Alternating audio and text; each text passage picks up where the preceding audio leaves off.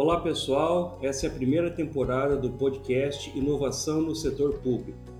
Aqui vamos conversar sobre conceitos, práticas e tendências que estão na pauta de quem se interessa pelo desafio de inovar para resolver problemas públicos. Eu sou Ricardo Brandt. No episódio de hoje vamos conversar sobre transformação digital. Para falar sobre o tema, convidamos o professor doutor Denilson Cell. O professor Denilson possui bacharelado em Ciências da Computação, mestrado e doutorado em Engenharia de Produção pela UFSC. Atualmente é professor do Departamento de Administração Pública da Universidade do Estado de Santa Catarina e no programa de pós-graduação em Engenharia e Gestão do Conhecimento da Universidade Federal de Santa Catarina e atua também como diretor e pesquisador do Instituto Stella. Professor Denilson, primeiramente, poderia nos dizer o que vem a ser a transformação digital? Bem, Ricardo, existem, na verdade, várias proposições de definições sobre o que é a tal da transformação digital. A gente vai encontrar muitas definições, tanto na literatura como também é, formas de conceituar a transformação digital nas consultorias. Tá? Mas, basicamente, eu, eu, eu, sigo uma linha de um autor específico chamado Weil, que qualifica a transformação digital como a aplicação de tecnologias digitais para promover a disrupção de fluxos de produção de valor.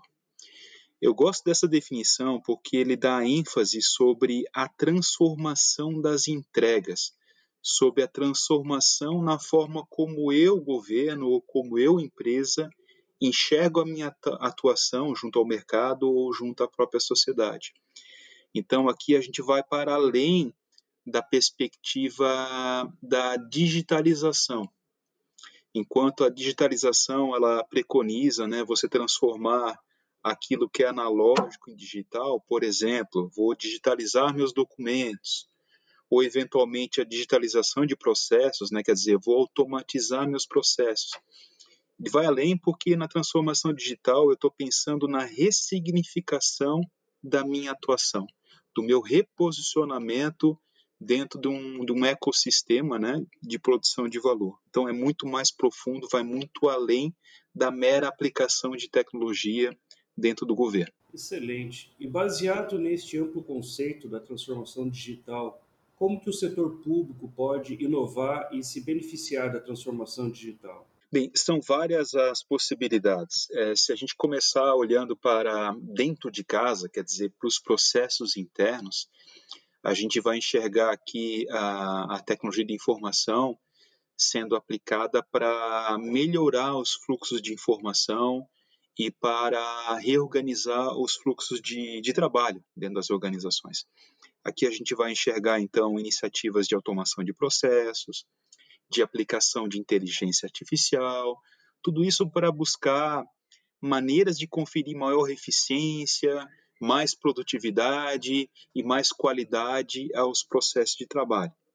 Isso também acompanhado, obviamente, da perspectiva de redução de custos. E aqui cabe destacar que, que no, quando a gente fala em governo, a gente fala de um cenário atual bastante complexo, onde você tem um comprometimento né, das receitas muito alto com, com folha de pagamento e com pensões, né? E naturalmente a gente percebe que esse comprometimento dos recursos, né, com o pessoal, uh, inviabiliza a reposição dos quadros. A gente percebe que tem muita gente se aposentando, né, é, no primeiro setor, no setor público, e é natural que uh, eu tenha que buscar outras maneiras de manter meus processos funcionais, né, muito embora eu não consiga mais é, repor o capital humano que eu estou perdendo. Então, torna-se imprescindível nesse contexto, olhando para o contexto interno das organizações públicas, buscar maneiras de manter os serviços mesmo em cenário de redução substancial de efetivo. Então, a tecnologia se presta nesse contexto para manter ou melhorar meus fluxos de interno. Mas, como eu falei anteriormente, quando a gente fala em transformação digital, a gente fala muito da entrega de valor no contexto do governo né, para a sociedade. Então, aqui a gente vai, vai perceber um contexto de aumento da pressão da sociedade né, por melhoria do serviço. Então, não basta eu fazer o que eu faço, né? Eu tenho que repensar a minha forma de entregar serviço e valor para a sociedade. Então aqui a gente vai entender que a gente vai, vai ter que naturalmente buscar uma forma de atender essas necessidades da sociedade. A gente, como cidadão, está cada vez mais exigente, a gente experimenta formas de acesso a serviço e informação uh, no setor privado. Uh, a gente experimenta agilidade, a gente uh, experimenta acesso fácil à informação e, naturalmente, que a gente queira ver isso também na nossa relação com o governo. Né? Então, nesse sentido, a transformação digital ela tenta buscar uma maneira né, é, de, de, transformar esse fluxo de produção de, de valor do governo e tornar o governo mais transparente, mais colaborativo e também com uma gestão mais participativa. Né? E quando a gente fala em, em, governo mais transparente, naturalmente a gente vai falar aqui sobre a tecnologia sendo aplicada no tratamento, na abertura de dados, na utilização de novas possibilidades de mídias né, para difusão da informação, de interação com a sociedade. E aqui a gente vai encontrar questões como Big Data, Analytics, dando suporte também para promover maior visibilidade sobre os dados do governo e também tornando mais transparente os atos de gestão. Né? E quando a gente fala em colaborativa, a gente eh, entende que eh, essa pegada da transformação digital no governo pode transformar a forma como o governo se organiza para entregar valor para a sociedade. Então, aqui a gente fala em governo é, se aproximar né, entre, entre esferas municipal, estadual, federal, né, se aproximar também com as organizações da sociedade civil, das empresas, é, se aproximar na forma de integração de processos, na integração de fluxo de informação, e aí a tecnologia empresta aí vários é, meios né, para dar suporte, dar vazão a isso. Então a gente está falando aqui em cloud computing, inteligência artificial, arquiteturas mais modulares, né, de desenvolvimento de aplicações, fazendo com que eu possa me conectar no serviço do governo, eventualmente estender um próprio serviço do governo. Né? E finalmente eu falei em transparência, falei em colaboração, vamos falar de participação. Né? Participação aqui porque a gente entende que cada vez mais o governo ele começa a entender que não tem condições de fazer tudo sozinho. Então, quando a gente fala em uma gestão mais participativa, aqui a gente está falando em uma maneira de estar mais presente à sociedade, ouvir a necessidade do cidadão, em co-criar, co-executar políticas públicas. E aqui, novamente, a gente vai encontrar tecnologia, né, dando suporte para isso por meio de mídias sociais, de cloud computing, da internet das coisas, inteligência artificial, para enumerar alguns tipos de tecnologia, né? Então, no fim do dia, essa abertura do governo e o maior engajamento é, da sociedade na discussão das necessidades é, configuram um caminho bastante promissor né, para tornar cidades, estados e países mais humanos, mais inteligentes, sustentáveis e também é, favorecer aqui o maior desenvolvimento econômico e social, Ricardo. Muito interessante. Agora, é, no setor privado, nós temos basicamente dois tipos de empresas: né? as tradicionais, que precisarão se adaptar e se transformar, e as chamadas startups, que na sua maioria já nascem digitais. Agora, considerando o setor público, quais são os principais desafios estratégicos associados à transformação digital? Então, uh, eu acho interessante até a gente fazer um diálogo com o que está acontecendo na iniciativa privada. Né? Muito se fala em transformação digital, mas a realidade é uma realidade bastante dura. É uma pesquisa recente que foi desenvolvida por algumas consultorias junto a empresas privadas revelou que 70% das iniciativas de transformação digital em organizações privadas fracassaram, completamente ou parcialmente. E esse número, 70%, encontra algumas pesquisas anteriores que foram feitas junto ao setor público é, ali com uma pegada de analisar sobre o sucesso de iniciativas de governo eletrônico. E, igualmente, foi encontrado um número muito próximo desse de, de falha, né, 70%. Olhando mais de perto, a gente vai encontrar fatores que são comuns né, para o insucesso da transformação digital no setor privado e no governo. Então, aqui a gente vai encontrar, por exemplo, fatores organizacionais, e aqui é, é, é muito claro que é, muitas vezes o, um dos problemas que leva a esse insucesso da transformação digital é a falta de uma visão clara né, de onde se quer chegar e também desse alinhamento organizacional em torno dessa mudança. Então, muitas vezes você encontra líderes é, que enxergam de repente numa tecnologia que viram num congresso ou que viram sendo aplicada numa outra organização, enxergam naquela tecnologia uma panaceia, né?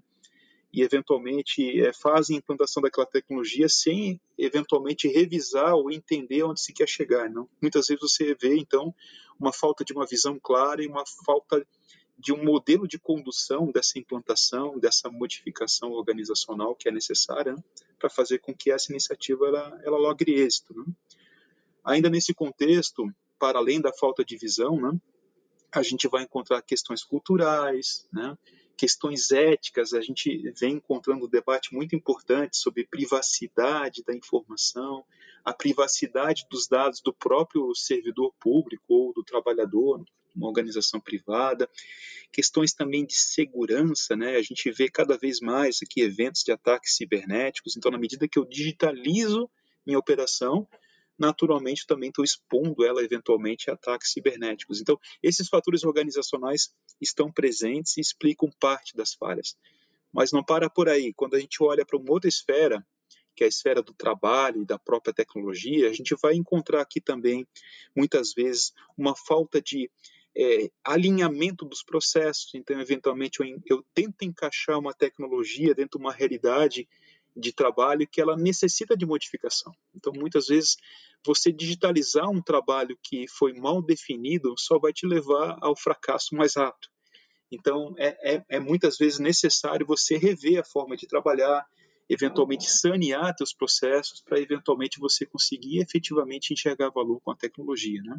Ou muitas vezes também nesse aspecto a gente vai encontrar tecnologias inadequadas ou mesmo imaturas sendo aplicadas no espaço organizacional. Isso, de certa forma, também explica um pouco dessa taxa alta de fracasso. E, finalmente, a gente vai encontrar os fatores individuais, e aqui eu estou falando do servidor público mesmo. Então, aqui a gente vai encontrar, por exemplo, competências uh, que não estão alinhadas à nova realidade. Então, puxa, eu vou fazer uma transformação da minha organização, mas eventualmente eu não tenho os conhecimentos dentro de casa, né? Eu vou ter que requalificar a força de trabalho porque eventualmente eu vou mudar o trabalho. Então, eventualmente, essas novas competências eu vou ter que desenvolver. Então, vou ter que trabalhar a capacitação dos indivíduos, né? prepará-los para essa nova realidade de trabalho, vou ter que trabalhar muito essa perspectiva cultural. Puxa, a gente sempre fez do mesmo jeito. Então, esse tipo de, de, de, é, é, de barreira né, da, da mudança está presente, às vezes até por medo. Né?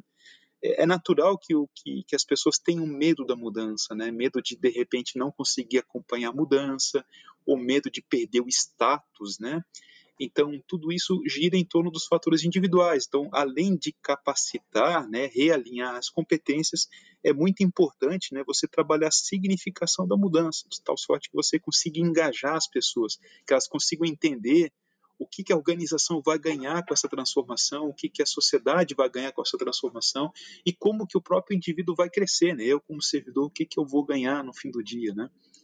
Então, isso para falar de fatores comuns né, entre governo e empresa privada. Mas quando a gente fala em governo também, a gente vai encontrar elementos aqui importantes, como os aspectos normativos, aspectos legais, que também dificultam bastante a inovação na gestão pública. Né?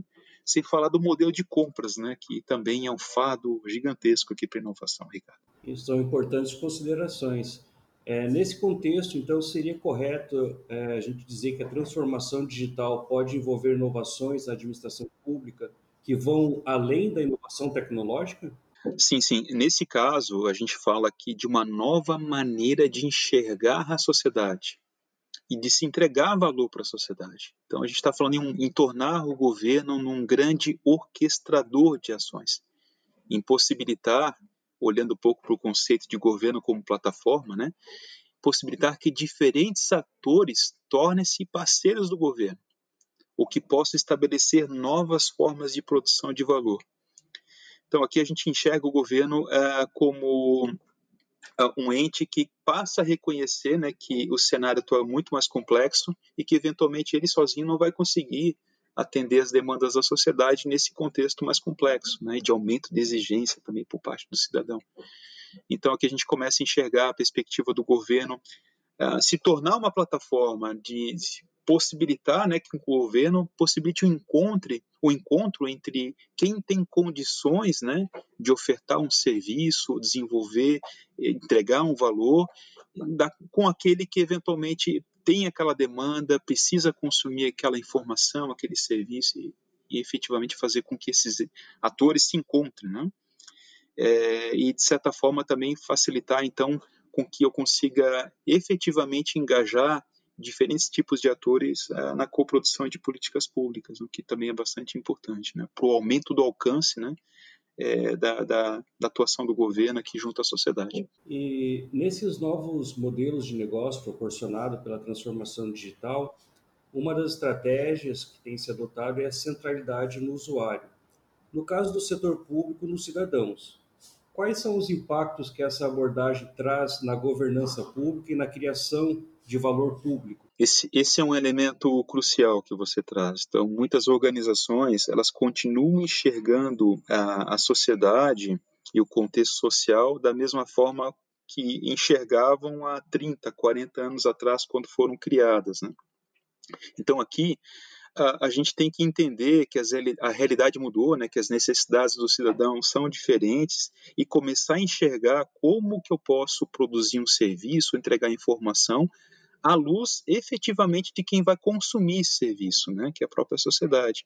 Então, a, até olhando um pouco para a nossa realidade local, recentemente a gente teve um avanço aqui no modo de uh, viabilizar a abertura de empresas, né? Então, até então, você tinha o quê? Você tinha diferentes uh, organizações públicas, né, atuando na esfera estadual, municipal e federal, cada uma provendo o serviço do mesmo jeito que provinha há, há 30 anos atrás, né? E, e, no fim do dia, o cidadão que queria abrir empresa, ele tinha que fazer a, o passo a passo junto a diferentes organizações públicas, né? Então, puxa, é o cidadão que tem que saber que ele tem que até a, a junta comercial, que é um órgão ligado à esfera estadual, é, mais à frente, é esse mesmo cidadão que tem que saber que o próximo passo para abrir uma empresa é ir até a Receita Federal, que é um outro órgão da, da, da, da, esfera federal. Né? Finalmente, ele vai ter que saber que ele vai ter que procurar o terceiro órgão, que é a prefeitura, para poder viabilizar a abertura da empresa dele. Então, de certa forma, a, as, muitas organizações públicas continuam enxergando né, a sociedade de forma fragmentada. Enquanto o que eu deveria é, possibilitar, nesse caso, foi viabilizado há pouco tempo atrás aqui na capital de Florianópolis, né, com que o indivíduo ele pudesse abrir a empresa é, sem saber que, na verdade, é, ele tem que conversar com receita, com junta, com prefeitura. Ele quer abrir empresa. Então, ele quer ter acesso a esse serviço. Então, na prática, se a gente olhar para pela ótica sobre como o indivíduo consome um serviço e informação, o governo ele vai ter que se reorganizar, ele vai ter que se aproximar, ele vai ter que repensar esse fluxo de entrega de valor. Né? É, e isso é bastante visível, por exemplo, na, no meio privado, com as aplicações em plataformas, né, como foi o caso da Uber, iFood, Airbnb, entre outros. E este foi um exemplo que o professor trouxe da aplicação para o governo em plataforma. É, existe outras formas que o governo pode prestar esse serviço através de plataformas? Sim, é, quando a gente fala do conceito de plataforma, né, a gente está enxergando uma maneira de viabilizar o encontro de quem pode produzir valor e, eventualmente, de quem vai consumir esse valor. Né? Então, quando a gente fala iniciativa privada, a gente vai encontrar isso no Airbnb. Né? É, a plataforma viabilizando quem tem um, um quarto para alugar, um apartamento, é, com quem eventualmente vai querer alugar, né, vai querer passar uns dias numa cidade é, diferente. Né? Então, ali você tem uma plataforma possibilitando o encontro de dois atores. Né? Quando a gente avança para esse conceito de plataforma no governo, né, a gente também enxerga essa possibilidade. Né? Então, o governo é, viabilizando o encontro, né, é, e também a produção de valor por meio do fornecimento de dados, de infraestrutura para a produção de serviços, né, é, é para que uh, o terceiro setor, para que um indivíduo, para que um, um, desenvolvedor ele possa efetivamente construir algum tipo de serviço e mais à frente que pessoas, né, um cidadão comum, por exemplo, possa ter acesso a esse serviço que eventualmente nem foi construído de forma isolada pelo próprio governo. Então aqui a gente começa a estabelecer uma espécie de um ecossistema aonde o governo, de certa forma, ele viabiliza o um encontro né, entre esses diferentes atores e está promovendo aqui o desenvolvimento do bem comum, né, de forma coproduzida, digamos assim. Né. Interessante. Ainda nessa linha, a digitalização ela favorece novos modelos de negócio corporativos e em rede, né? na cocriação, na coprodução de serviços e de valor, trazendo assim uma interdependência dos atores públicos e privados pra, para uma transformação digital sustentável. Como lidar com esses conflitos e incertezas inerentes às inovações dessa magnitude em serviços digitais? Então, aqui a gente vai encontrar uma questão muito importante. Então, eu falei até agora muito sobre o aspecto da tecnologia, mas aqui é importante a gente pensar nas questões de governança. Na medida que eu estou abrindo o governo, eu vou ter que ter instrumentos de governança que favoreçam essa abertura. Então, aqui a gente vai encontrar estudos bastante interessantes que vão nos levar a princípios sobre como conferir sustentabilidade a arranjos abertos, que, que buscam nesse caso, né, a produção do bem comum. Então a gente vai encontrar modelos interessantes, por exemplo, do, da Elinor Ostrom, que foi uma a, foi a primeira mulher a vencer o, o, Nobel de Economia, né? Ela criou um modelo bastante interessante, onde ela designava um conjunto de princípios para que eu possa trabalhar arranjos e redes, né, de maneira sustentável.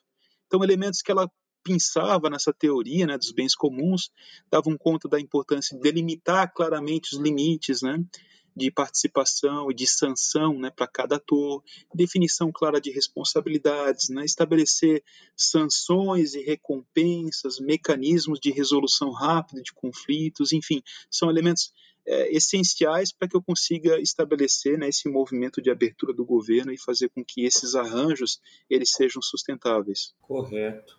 E professor Denilson, como que estratégias de big data, inteligência artificial e novas tecnologias pode impactar na administração pública e na criação de valor ao cidadão. Então, quando a gente fala em Big Data, a gente está falando aqui na, na, possibilidade de se tratar diferentes tipos de dado que mais à frente vão nos fazer entender um pouquinho melhor quem é o cidadão, quais são as suas necessidades, então, tem inclusive autores que falam que a gente está finalmente saindo da Idade Média. Né? Quando eles falam da Idade Média, na verdade, é aquela coisa das pesquisas que tratam o cidadão pela média. Né? Então, pela média das opiniões do cidadão, a demanda é essa, a demanda é aquela. Então, é, geralmente, quando se olha para essa perspectiva do, do, do, do todo da sociedade, com essa visão da média, você acaba não atendendo ninguém. Com a perspectiva do Big Data, a gente tem um arsenal enorme de informações para entender de forma individualizada o cidadão. Isso é muito rico, porque, de certa forma, a gente pode começar a pensar em políticas públicas específicas para um determinado bairro, para um determinado segmento da sociedade, entendendo cada vez melhor as necessidades e o que a gente pode fazer, né? Para poder atender essas esses anseios. Né? Sem falar também que o Big Data nos permite aqui olhando para um cenário atual como de epidemia, né, cruzando dados de redes sociais com dados que estão sendo produzidos pelo próprio governo, a gente consegue entender um pouquinho também a evolução da epidemia, entender as reações de um determinado grupo social, né? ou entender como que vem sendo a dinâmica do transporte público, né? por meio do, do encadeamento de dados de sensores, também de dados de redes sociais, a gente pode entender aonde estão as áreas de estrangulamento no trânsito, pode tentar entender como que a gente pode melhorar, né? Por meio de políticas públicas bem específicas, né? E a inteligência artificial vai nesse, vai nesse contexto, né? Porque, de certa forma, nos dá os meios para tratar esses dados, extrair conhecimento, para entender a realidade e entender efetivamente os padrões e como a gente pode avançar né, em políticas públicas mais efetivas aqui. Né? E falando justamente com relação aos gestores públicos, esses que desejarem inovar e participar desse processo de transformação digital, quais poderiam ser os primeiros passos rumo à digitalização em governo? Acho que o primeiro ponto realmente é entender esses conceitos, né, que a gente está falando sobre smart cities, né, cidades inteligentes, governo como plataforma, cidade como plataforma. Então, são vários conceitos contemporâneos que remetem a uma nova forma de pensar gestão pública. Né? Então, é bastante interessante se inteirar, entender, ver os exemplos. A gente tem vários exemplos internacionais e nacionais é, super exitosos, né? Então entender o que está por trás disso. E, de novo, não é só a tecnologia, né? É uma visão de gestão, é um modelo de governança que favoreça essa aproximação, né, com a com a sociedade, né, e que vai fazer a, a materialização desses conceitos, né, em prol do bem comum. Né. Além disso, obviamente, estabelecer uma visão clara, né, estabelecer objetivos, né, e de, desenhar as estratégias de transformação digital em torno dessa visão clara. Né. E, obviamente, também quando a gente fala aqui em tornar um governo mais aberto, né? A gente está falando aqui novamente em ter estratégias, né? E, e criar canais para que a própria sociedade possa se engajar, é, possa participar, possa definir os rumos, né? É, da gestão e possa também ajudar na coprodução de políticas públicas. Então, são vários elementos importantes aqui. Este foi o podcast sobre transformação digital do blog Inovação no Setor Público e eu entrevistei o professor Denilson Cel. Acompanhe os demais episódios, falaremos também sobre transformação digital em governo, laboratórios de inovação em governo, cidades inteligentes e sobre contratações públicas de soluções inovadoras. Não perca!